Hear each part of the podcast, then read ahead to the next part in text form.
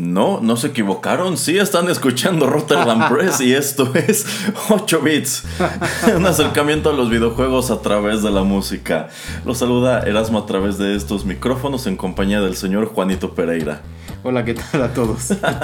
y bueno, en esta ocasión vamos a dedicar nuestra emisión número 53 a un juego que se desprende de una consola que por lo menos en México y yo casi apostaría que en el resto de América Latina fue en sumo Y bueno, la presente emisión se nos ocurrió porque pues el personaje titular de este juego próximamente tendrá su primera película live action, que por cierto, eh, quizá para cuando ustedes escuchen este programa ya hayan rediseñado a Sonic. Ojalá. Pero si no lo han rediseñado, sepan que al señor Juanito Pereira sí le gustó ese trailer y sí le gustó ese diseño de Sonic. Claro que no, fake news.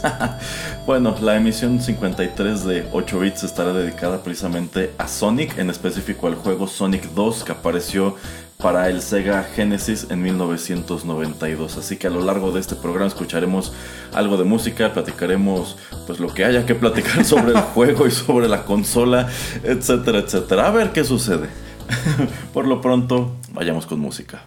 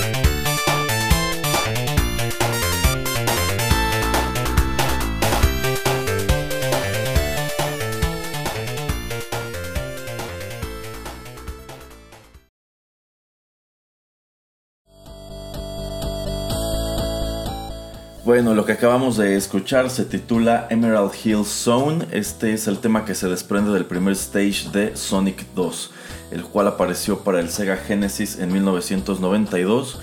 Su banda sonora fue escrita por Masato Nakamura.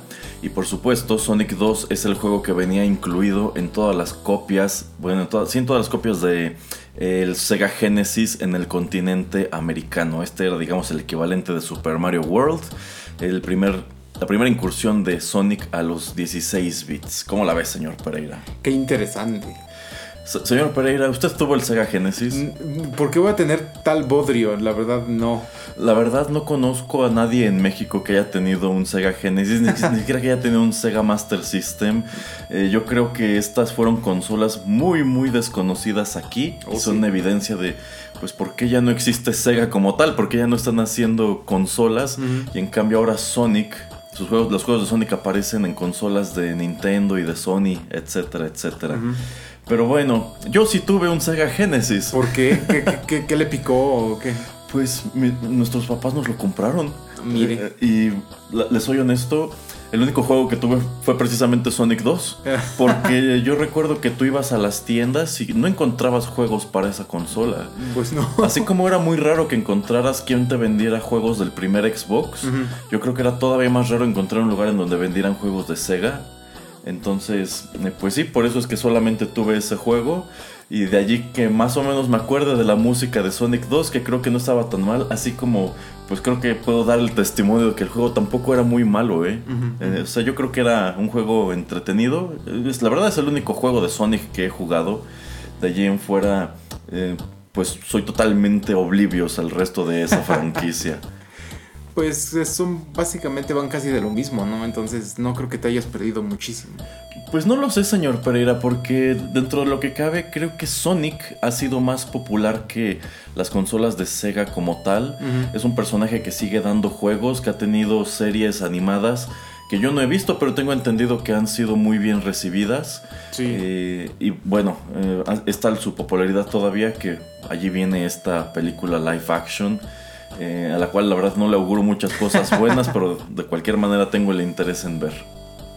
Nada más usted, yo creo. Supongo. pero bueno, Emerald Hill Zone es el primer stage de, este título. Creo que la gran mayoría de los juegos de Sonic tienen un stage que se le parece, un stage en donde estás como en el campo y encuentras esto, estas escenografías que son muy icónicas de Sonic, que son con eh, pues como pasto, rocas amarillas, palmeras.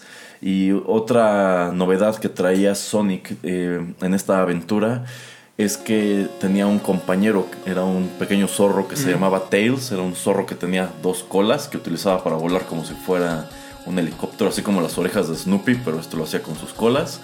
Eh, se me hace un personaje simpático, por ende, eh, al tener dos personajes, ya conviertes a Sonic 2 en un juego de dos jugadores y bueno, también tenía otro número de innovaciones respecto a su antecesor, de las cuales podemos hablar en los bloques siguientes. Por ahora, vayamos con la siguiente canción.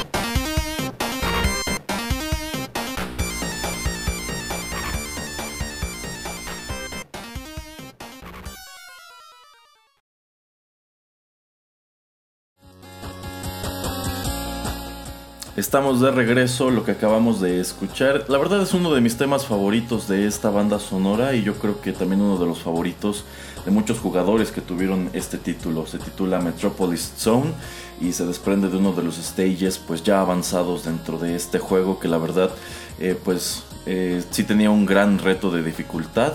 Eh, si bien creo que al mismo tiempo tenía una mecánica de juego bastante sencilla. bueno, retomando el tema de Sonic 2, pues la verdad es que es bastante parecido al primer juego. El primero la verdad no lo jugué, pero pues sé más o menos de qué va. En estos juegos el personaje principal es este erizo o puercoespín azul llamado Sonic, quien tiene la peculiaridad de que puede correr muy rápido, puede hacerse bolita como Samus. y pues Sega solía presentarlo como que era un personaje de mucha acción, sobre todo comparándolo con la mascota de Nintendo que es Mario. Eh, de hecho, pues en, esos años en donde Sega era como tal el principal competidor de Nintendo, la publicidad de Sega solía ser muy agresiva. Por ejemplo, yo me acuerdo mucho de los comerciales de Nintendo que iban orientados a hacerte ver como jugador que pues mientras que los juegos de Nintendo eran más familiares y tenías casos como el del primer Mortal Kombat que cuando lo pasan al Super Nintendo no tenía sangre, eh, Sega no se cansó de presumir que su puerto de Mortal Kombat sí tenía sangre y sí tenía los fatalities. Entonces de allí que durante un tiempo su campaña eh, de, se llamara o llevar este eslogan de Nintendo para decirte que Sega hace lo que Nintendo no. Eh, y bueno, también pues decir como, ah, es que Mario es, es un personaje gordo y lento y solamente brinca. Y mira, sus enemigos son tortugas. Y mira, Sonic es aerodinámico y es azul. Es cool. Usa tenis y es cool como, como Cool Joey, como Cool Spot. Eh, pero bueno, al final del día todas estas estrategias no les dieron mucho resultado. Las aventuras de Sonic, por lo menos las primeras dos que tres, eran bastante lineales. Estos son juegos de plataforma con muchos tintes también como de laberinto, porque estos stages pues son grandes. Eh, necesitas como de pronto diseñar algunas estrategias para saltar algunos obstáculos o para encontrar cuál es el camino que te conduce a la salida. Y pues muy al estilo de, de Mario, Sonic es un personaje que también muere de un solo golpe. Sin embargo, mientras que Mario tiene su hongo, su flor de fuego, su estrella y otros power-ups, pues Sonic en estos juegos lo único que tiene son anillos que tú vas recolectando como si fueran las monedas de Mario. Y digamos que esa es tu vida, pero podemos ponerlo entre comillas porque en el momento que un enemigo te toca, pierdes todos tus anillos o todos tus aros. Entonces cuando estás en ceros, eres vulnerable. Lo que tienes que hacer cuando te pegan es recoger rápido los anillos que puedas. Eh, y bueno, con eso digamos que sigues manteniéndote a flote, por así decirlo.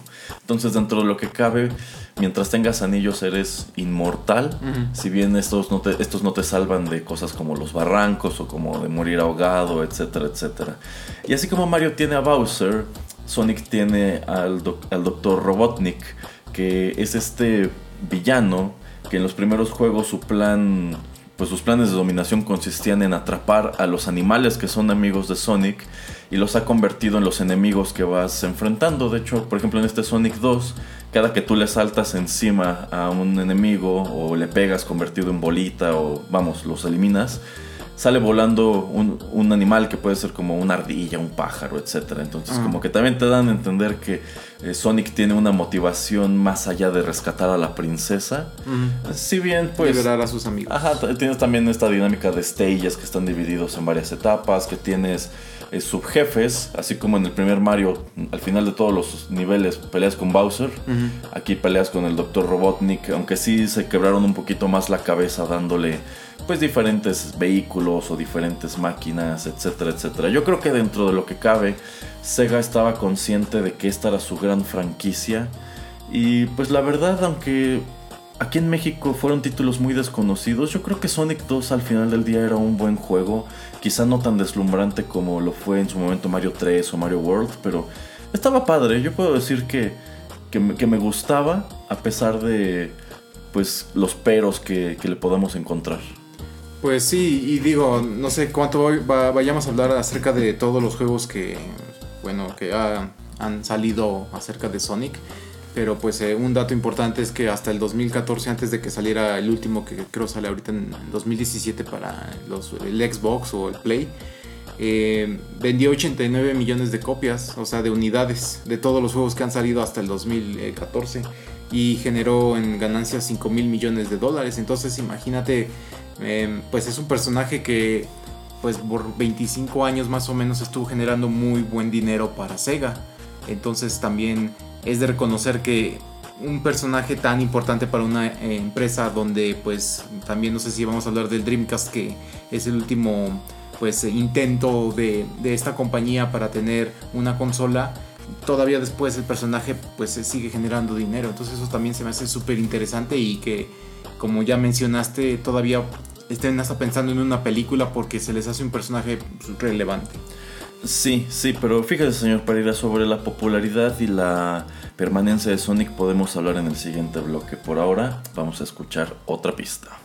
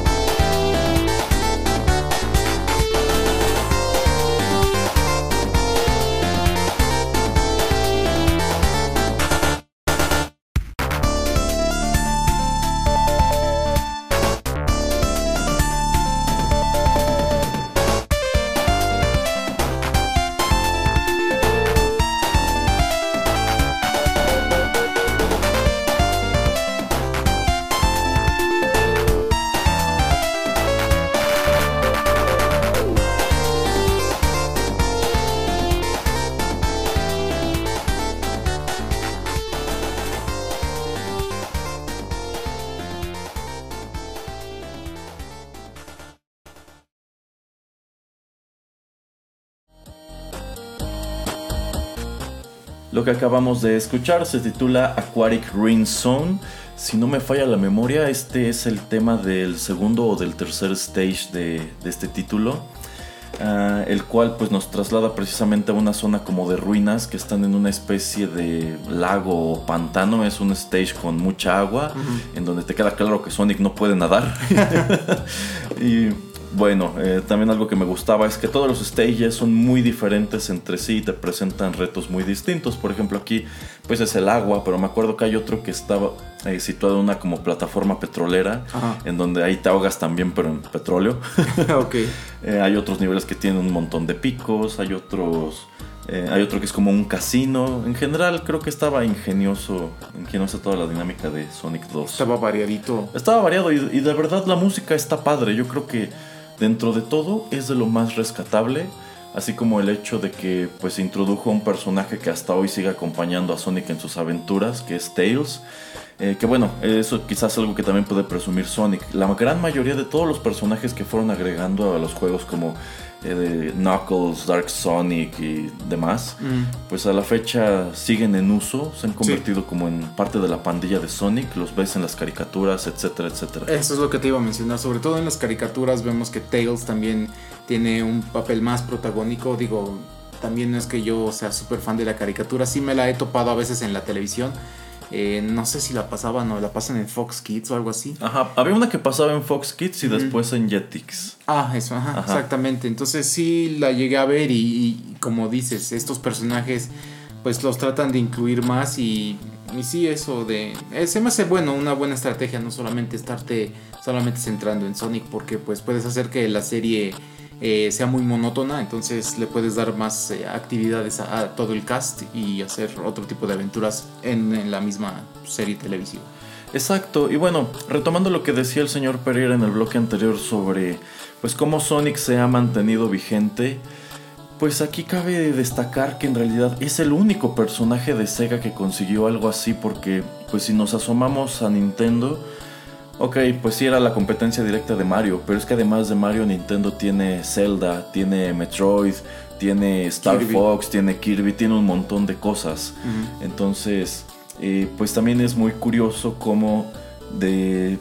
Bueno, en todos los años que Sega estuvo haciendo consolas, estuvo subido en ese ring, no logró generar otro personaje que alcanzara el nivel de popularidad de Sonic, ni otro juego original que persista en la memoria colectiva más allá de este personaje. Entonces, si el señor Pereira señala que este personaje les ha reportado tanto dinero, pues uno pensaría entonces por qué, por qué Sega tronó, por qué no siguen haciendo consolas. Yo creo que la, la principal explicación a la caída de Sega es eso, que en realidad solamente tuvieron un éxito, fueron prácticamente un one hit wonder. Digamos que tecnológicamente trataron de mantener, mantenerse delante de Nintendo porque el Genesis o Mega Drive, que es creo el nombre que tiene en Europa y, en, Japón, eh, aparece uno o dos años antes de que Nintendo lance el Super Nintendo. Entonces digamos que allí van más adelantados. Yo creo que también el... Bueno, proyectos como el Saturn y el Dreamcast fueron muy ambiciosos. y bien... también adelantados a, su época, bueno, a, las competencias. Sí, pero yo creo que allí lo que les pegó es que ya venían arrastrando mucha fama de ser el underdog, que yo creo que también les faltó pues una penetración de mercado tan poderosa como la que tuvo Nintendo, insisto, para que siendo competencia directa en un mercado como México no encontraras tiendas que vendieran ni la consola ni los juegos, es que algo estabas haciendo muy mal.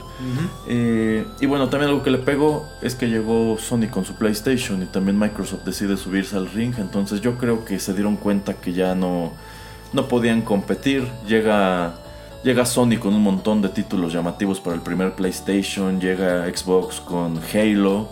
Entonces digamos que yo, me imagino al pobre Sonic tratando de, frenar los golpes.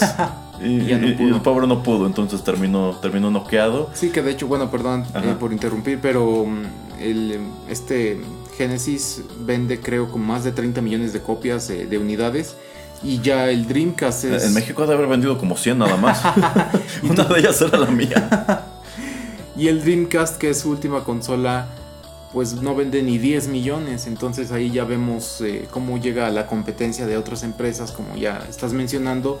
Y pues sí, no había ya manera de, de, que sobrevivieran como una empresa que estaba desarrollando consolas. Me imagino este, este meme de los Simpsons de ya déjalo, ya está muerto. así, pero en lugar de que nada más sea Nintendo, ahí está Nintendo, Sony y Microsoft. Pero bueno, Sony sigue, Sonic sigue vivo. Así eh, lo hemos visto por allí en uno de los juegos de Smash Bros. Eh, me, me, late eso de que, pues, como que Sega esté consciente de que, bueno, ya no tenemos consolas, pero allí sigue Sonic. Y pues no tenemos reparo en incluirlo en un juego de Nintendo. Me, da la impresión que, que son como, como Metallica y Megadeth, que se llevaban mal, pero ahora ya son cuates otra vez y comparten el mismo escenario. Sí, de hecho. Una cosa así, yo diría. Sí, es como, ahorita le estoy mostrando Erasmo un juego que salió para el Wii, para el 3DS. No tenía idea de que eso existía. De las Olimpiadas. Yo la única manera en que sabía es porque cuando me compran el, el 3DS, este juego viene incluido. Está divertido, es como tipo Mario Party, nada más tienes que estar apretando los botones como para que puedan correr con cierto ritmo o nadar. De hecho tiene muchas actividades, o sea, está entretenido, pero pues no tiene así como un nivel de dificultad tan inmenso. Entonces está chido porque pues incluyen a, Sonic en, este juego de las Olimpiadas eh, con Mario y con todos los personajes de Nintendo. Eh, pero yo creo que después en otro bloque podemos hablar de cuando Nintendo compra Sega. Ah, perfecto, me, la, me esa idea. Vayamos por ahora con más música.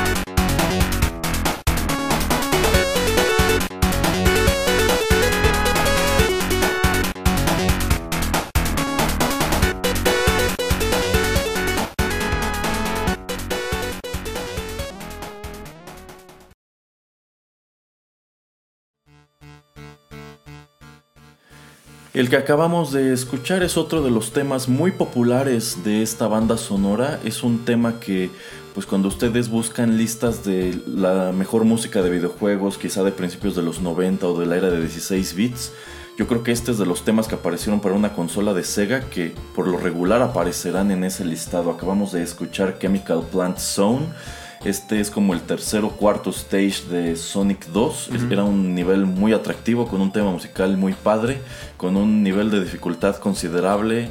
Eh, eran unos stages en los cuales era muy fácil perderte, en los cuales de pronto pues, te jalabas las greñas tratando de resolverlos. Entonces, eh, pero al mismo tiempo eran niveles muy, muy divertidos. Entonces, insisto, yo creo que Sonic 2, cuán desconocido es, era un buen juego. Yo creo que sería un acierto que de pronto eh, pues tuviera como su revival y quizás sacaran una, un, puerto descargable para móvil o una cosa así por el estilo. Ah, es este, de hecho sí lo van a sacar, ya van a sacar un, eh, em, un conjunto, ¿cómo se le puede llamar a esto? Una... Un bundle, un Sí, como una consola virtual. No, ajá, o más bien es en un mismo juego vas a poder tener varios de los eh, juegos que vinieron en, Genesis. Van a ser 50 juegos, los vas a poder jugar en el, en el Switch. Y ahí viene el de Sonic, en algún lado bien. Sí, ahí viene. me imagino. Pero qué curioso, ¿no? Ok, van a sacar como su Genesis Classic, pero no es una consola, es este un producto bueno, como una aplicación me imagino que van a sacar es como el de Mega Man que te juntaban a todos los, juegos, los de los primeros seis, por ejemplo. Ajá. Y luego los X, y entonces ahí está el de Sonic the Hedgehog, el primero y el segundo, pues que salen para el Genesis.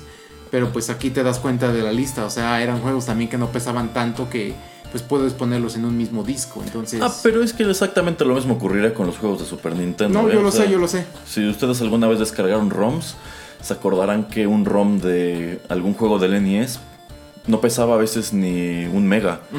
Ni en el caso de Super Nintendo, muchas veces tampoco. Pero por ejemplo, aquí repasando la lista de los 50 juegos que dice que son los 50 favoritos retro de Sega, pues nos encontramos un montón de títulos que seguramente a casi nadie le van a sonar, como Alex Kidd in the Enchanted Castle, Alien Soldier, Alien Storm, Altered Beast, bueno, ese sí, eh, Bonanza Brothers, Columns. Columns 3, la venganza de las columnas. Así se llama.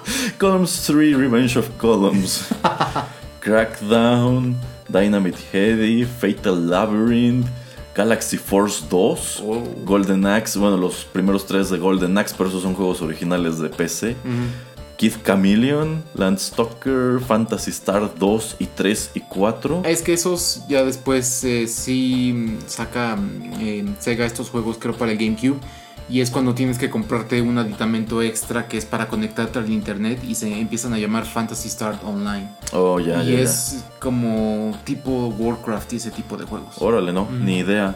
Sonic the Hedgehog, Sonic 2, Sonic 3D, Sonic Spinball, eh, Space Harrier. Streets of Rage, ese me suena. The Revenge of Shinobi, Vectorman, Vectorman 2, Virtua Fighter 2.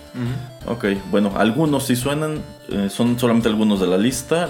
el resto, la verdad, no tengo idea. De hecho, muchos de los que mencioné ni me suenan, la verdad. Y eso que allí dice que esos son favoritos de Sega. Amigos eh, que nos están escuchando, pues díganos o coméntenos si ustedes tuvieron el Sega, el Genesis. Y Sus papás no los querían. Y si se acuerdan alguno de estos juegos, por favor. Pero bueno, Erasmo, me estabas comentando fuera de micrófonos que el control era magnífico de, del Genesis. Híjole, bueno, eh, recordando cómo era el Genesis. El Genesis de entrada era una consola enorme, así como del tamaño de, yo creo, un Xbox primera generación. era una consola mucho más grande y aparatosa que un Super Nintendo. El Super Nintendo, entre lo que cabe, era compacto, era bonito, era sencillo. En cambio, me acuerdo que el Genesis era grande y era totalmente negro y traía un diseño como que trataba. a mí siempre me, pareció que trataba de verse como si fuera un coche deportivo. También era un top loader. Tenía sus dos puertos para controles. Solamente incluía un control. Eh, tenías que comprar el otro. Eh, y el control comparado con el de. con los controles de Nintendo. Era enorme. Era un control, yo creo, más o menos del tamaño de un control actual de Play 4, si no es que más grande. Oh, era una cosa bien aparatosa. Y eso que lo único que traía era su D-pad traía dos. LR. eh, traía los botones L y R y tenía eh, tres botones frontales que venían numerados nada más 1, 2 y 3. Mm. Eh, ahora, pues el único juego que tuve fue Sonic. ¿Y para qué te servían esos cinco botones? ¿Quién Para sabe? saltar. Ah, Todos los botones saltaban ah, para el, Sonic. en el- Sonic, Ah, en el sí. Sonic. Ajá, ajá.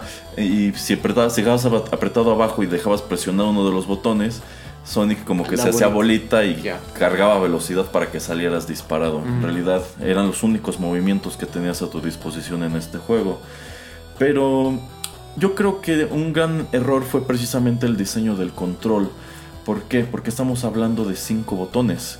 Y el arcade noventero, ¿cuánto solía tener? ¿Cuatro? ¿Seis? 6. Por ejemplo, eh, el, el arcade de Street Fighter 2, Ujú. uno de los arcades más importantes de principios de los 90, tenía 6 botones. Patada y golpe. Tres, tres golpes, tres patadas, divididos en intensidades. Entonces, esto era muy fácil de trasladar al Super Nintendo, De hecho. que tenía un control con 6 botones. En cambio, si lo pasabas a Sega, al Genesis, te estaba faltando un botón. Sin mencionar que la- el hecho de que los tres botones frontales estuvieran dis- distribuidos de manera horizontal, yo creo que no lo hacía muy práctico, No. porque si el 1 iba a ser quizá tu golpe débil y tu patada débil iba a ser el 3, tenías que estarte brincando todo el tiempo el 2. Ujú. Entonces yo creo que no era, una, no, no era un diseño de control muy práctico.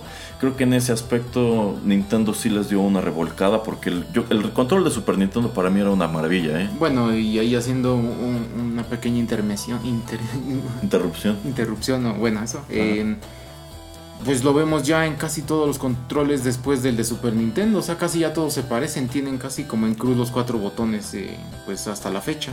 Sí, sí, de hecho yo creo que si ves, por ejemplo, el control del Play 4 que tenemos aquí, es prácticamente misma distribución del Sí, control de Super, solamente que agrega otros dos botones de L y R, que- y bueno, tiene Los lo- dos lo- los, dos joysticks. dip- lo- ajá, los dos joysticks, eh, pero dentro de lo que cabe, es una distribución con la cual como un gamer de aquella época estás muy familiarizado. De hecho yo me atrevo a decir que el control de Super Nintendo fue influyente precisamente por eso, porque vino a definir cómo era el control de videojuegos en adelante, mientras que absolutamente nadie trató de imitar el diseño de Sega de los tres botones y los dos superiores, que bueno, para mí es parte de lo que no lo hacía muy atractivo, aunado al hecho de que, insisto, este era un control muy grande y muy pesado. Entonces, nada que ver con el control de Super Nintendo que era pequeño y muy ligero. Y bueno, obviamente un control que también tuvo un montón de versiones pirata con turbo, cámara lenta y cosas bien sacadas de la manga. Que Erasmo los tenía y hacía trampas en el. Super Street Fighter. No, no, no, no, no, 2. no. La versión pero de entrada era en Mortal Kombat Ultimate. y no, no hacía trampa. Solamente explotaba la tecnología. Ay, sí, sí. Ya, vamos con más música.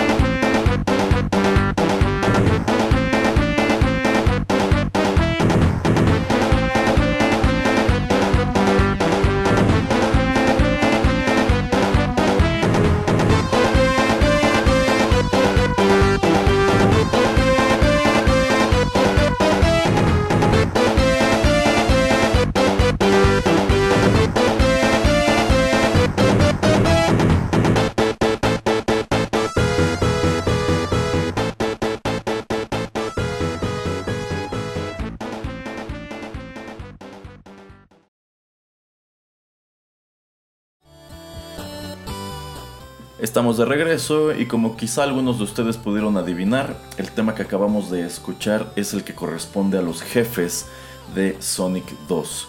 Eh, creo que es un buen tema de jefe, a mí me gustaba escucharlo cuando llegaba alguno de ellos e insisto, se me hacía muy padre, pues que le echaron mucho ingenio a las maneras que, que, tenía el doctor Robotnik de tratar de detenerte al tipo de máquinas o aparatos que utilizaba y por supuesto cada vez que lo derrotabas continuabas un poco más en el stage para llegar a una gran cápsula la cual eh, pues al momento que le saltabas encima liberaba a todos los animales que tenía atrapados.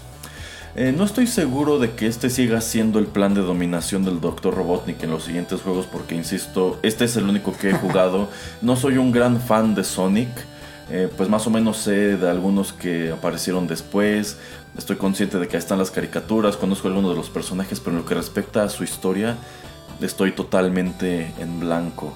Y así como yo creo que pues hay muchos gamers que están muchísimo más familiarizados con lo que ha sido Nintendo, eh, Sony, Microsoft, que con lo que fue Sega y lo que sigue siendo Sega. Pero bueno, eh, también otra curiosidad que se me escapaba de este juego es el hecho de que dispersos entre los stages hay algunos niveles de bonus que están presentados, eh, por así decirlo, en tercera dimensión. Este juego tú lo llevas en plataformas en 2D, como el juego anterior, como un juego de Mario sin embargo, en estos bonus, digamos que tú estás utilizando a Sonic eh, en una perspectiva, pues como mirándolo desde atrás y él va corriendo por una especie de tobogán o de túnel. O sea, como si fueras más o menos en un Mario, en un kart de Mario Kart. Ajá, como si fuera un juego como de carreras. Entonces, en estos stages tienes que ir recogiendo anillos, creo que también puedes recoger vidas y tienes que tener cuidado de que no te toquen enemigos o cosas con picos para que termines con la mayor cantidad de puntos posible.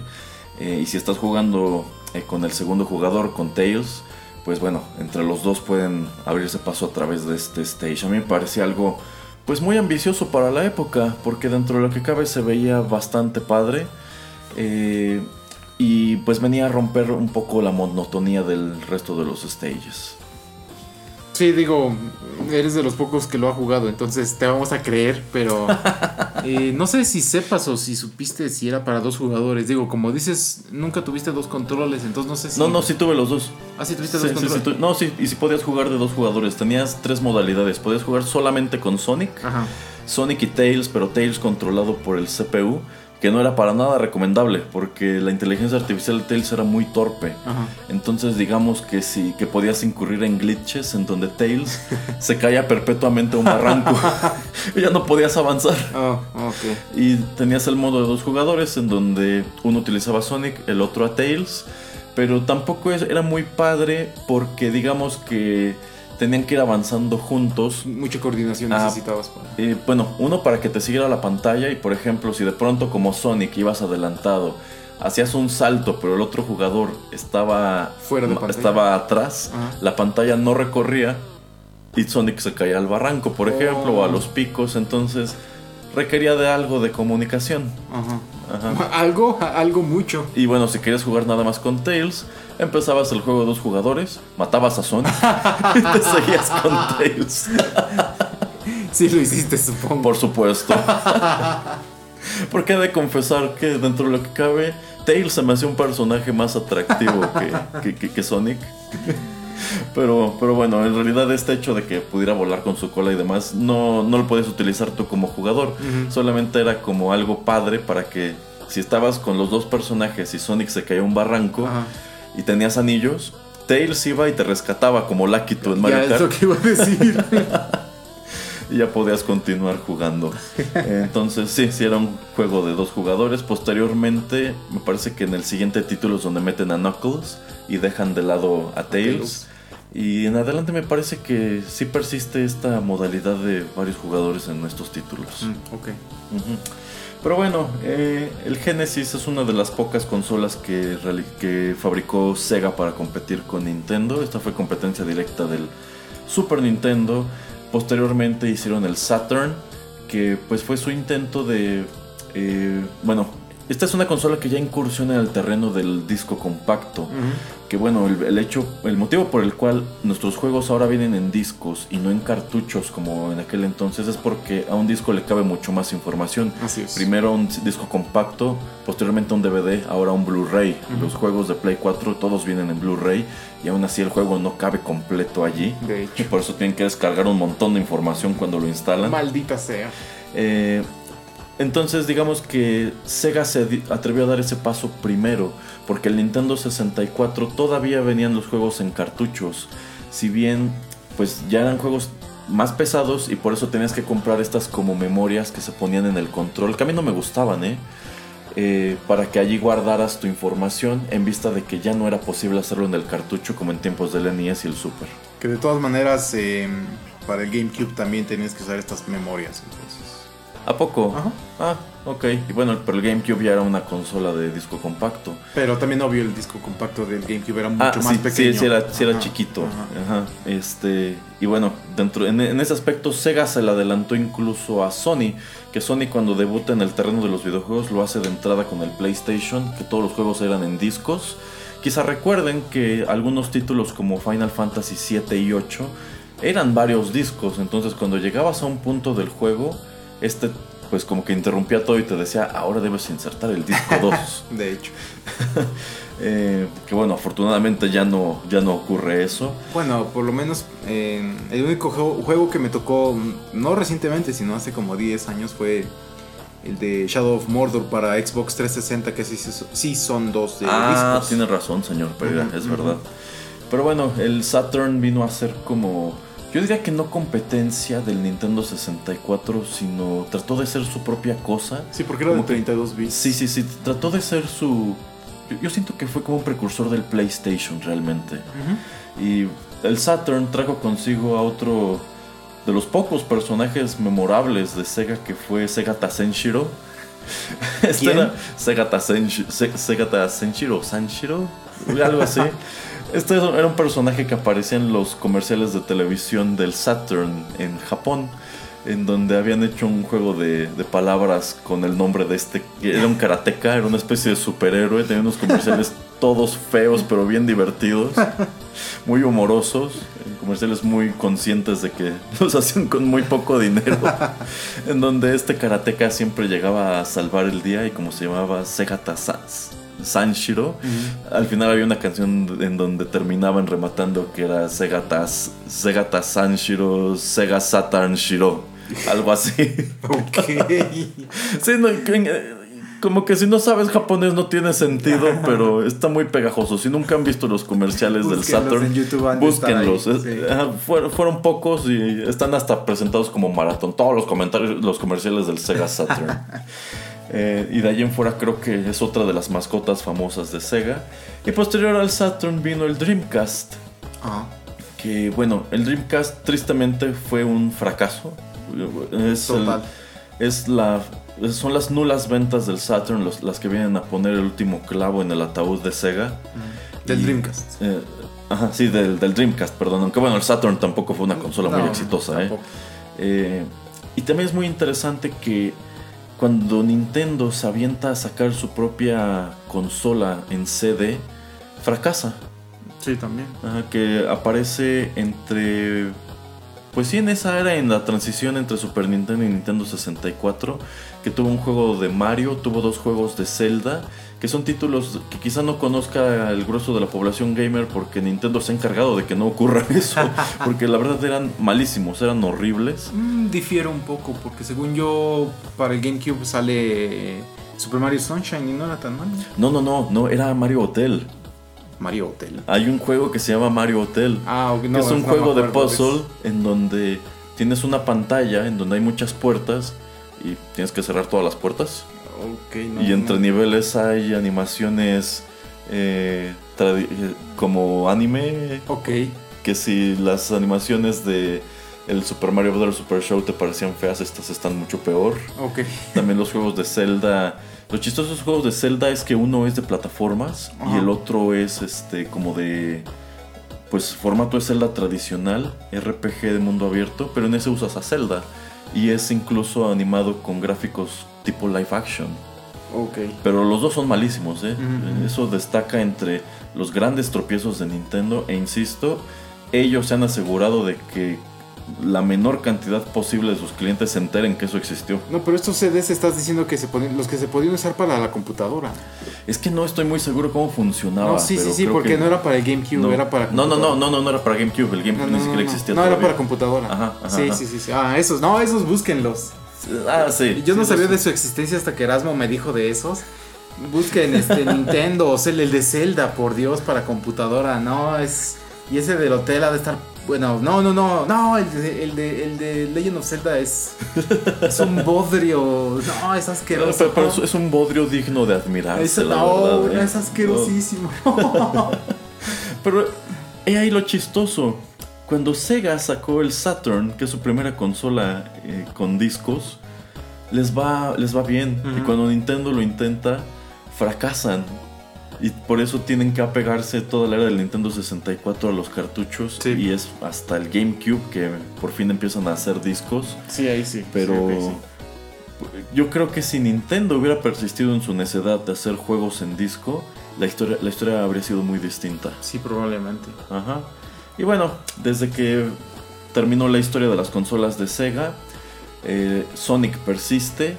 Ha aparecido en las consolas de Nintendo, también en las de Sony y en las de Microsoft, pero ha tenido de hecho más incursiones en las de Nintendo, como este juego de las Olimpiadas que comenta el señor Pereira. Por ahí tuvo su aparición en alguno de los juegos de Smash Bros. Y creo que en este momento incluso tienen un contrato en donde Sega eh, va a lanzar los siguientes tres juegos de Sonic en consolas de Nintendo exclusivamente. Sí, de hecho, bueno, desde que está el de las Olimpiadas hicieron algún tipo de acuerdo para tener la licencia de poder utilizar a este personaje. Yo creo que Sega lo hace inteligentemente para que eh, pues no se pierda de la memoria pues Sonic. Como ya está diciendo Erasmo, no había muchos personajes eh, en otras pues historias o en otros videojuegos eh, que eran rescatables o que Sega pues no se dedicó a promover para tratar de hacerlo su, mascota oficial y quiera la gente o no, pues Sonic es, es un personaje que la verdad la gente le atrae, ¿no? O sea, la manera en que está hecho el personaje. Y yo creo que mucha gente también eh, le, le gusta por las caricaturas, no tal vez por los videojuegos. Exactamente, yo, yo sí conozco fans de Sonic que nunca han tenido uno de estos juegos, pero a quienes les gustaban esas caricaturas que mencionábamos. Eh, y bueno, su popularidad sigue, ya viene su película, a ver qué tal le va, a ver cómo rediseñan a, a Sonic. yo, yo creo que si, en vista de que esta es una producción que le está poniendo atención a su público, a lo mejor toman muchos de los consejos que han arrojado por allí algunos ilustradores y diseñadores de cómo podrían arreglarlo. Y la verdad, algunas de ellas están muy bien hechas y Sí. yo pienso que si se fueran por esa vía, a nadie le molestaría, ¿eh? Ojalá, ojalá. Ojalá, pero bueno, a ver qué tal. Pues muchas gracias por habernos escuchado en esta emisión 53 de 8 bits. ¿Algo más que agregar, señor Pereira? No, pues si son fans del Genesis, díganos. Eh, si quieren la colección esta de 50 juegos, creo que va a salir pronto para el Switch, entonces pueden buscarla. No sé si también se puede descargar o simplemente va a estar físico eh, en un disco o bueno, el cartucho para que puedan ustedes comprarlo. Pero pues es otra opción, entonces pues eh, los invitamos a que lo compren y nos digan qué tal está porque nosotros no vamos a jugar eso. Qué ironía tener un Switch para, Jugar. para jugar de- todos estos juegos de Sega que no, no pegaron en su momento. Pero bueno, nos despedimos con música. Para cerrar esta emisión les trajimos el tema, de lo, el tema del final de Sonic 2. Nos escuchamos muy pronto.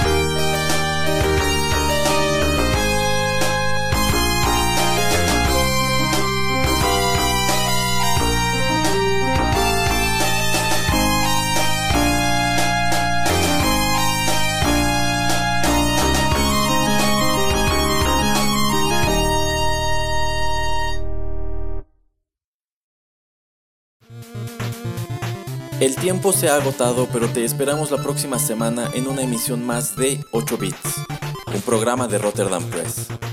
Hasta la próxima.